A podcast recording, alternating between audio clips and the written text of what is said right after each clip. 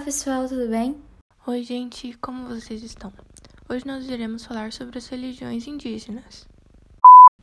Para o indígena, existe uma íntima ligação dele com a natureza e desta com Deus.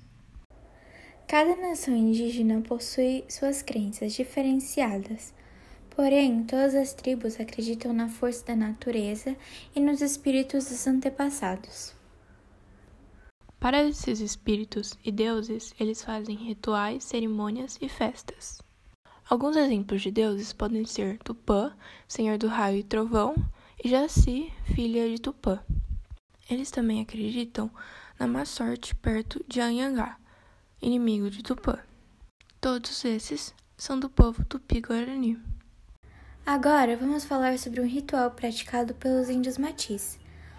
Um deles é o veneno nos olhos, que é um ritual onde é colocado um veneno que, segundo eles, melhora a visão, diretamente nos olhos dos meninos. Depois, eles são chicoteados e recebem outro veneno para aumentar a força e a resistência. Mas antes tem vários enjoos e diarreias. Isso tudo para provar se o menino está ou não pronto para caça. Outro ritual praticado pela tribo Tucuna, que desta vez é com meninas, é chamado de o se tornando mulher. Nele, quando as meninas menstruam, são levadas a um local construído com esse propósito de 4 a 12 semanas. Eles acreditam que a menina está no submundo por causa de um demônio chamado No. Para ser protegida, a menina se pinta de preto e, após três dias, ela é levada para dançar até o amanhecer.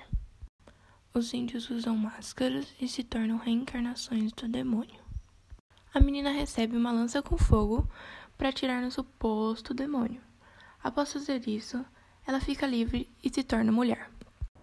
E o último ritual, praticado pela tribo Sateremauê, é o ritual da masculinidade, que é provavelmente o mais conhecido. Os garotos colocam a mão em uma luva cheia de formigas bala, que tem uma mordida 20 vezes mais doída do que de uma vespa, e ficam com a mão na luva por 10 minutos, tendo ainda que dançar. A dor é tão grande que pode causar convulsões e durar 24 horas. Tudo isso para provar masculinidade.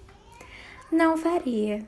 Agora, por fim, falaremos sobre a organização social da tribo, onde todos têm os mesmos direitos e recebem os mesmos tratamentos. As mulheres são responsáveis pela comida, colheita, plantio e crianças, enquanto os homens são responsáveis pela peça, caça, derrubada das árvores e guerra.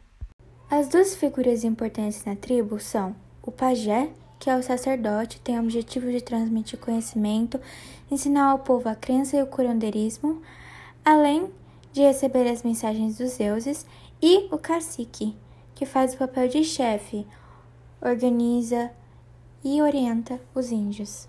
Bom, gente, e assim encerramos nosso podcast. Espero que tenham gostado e até o próximo.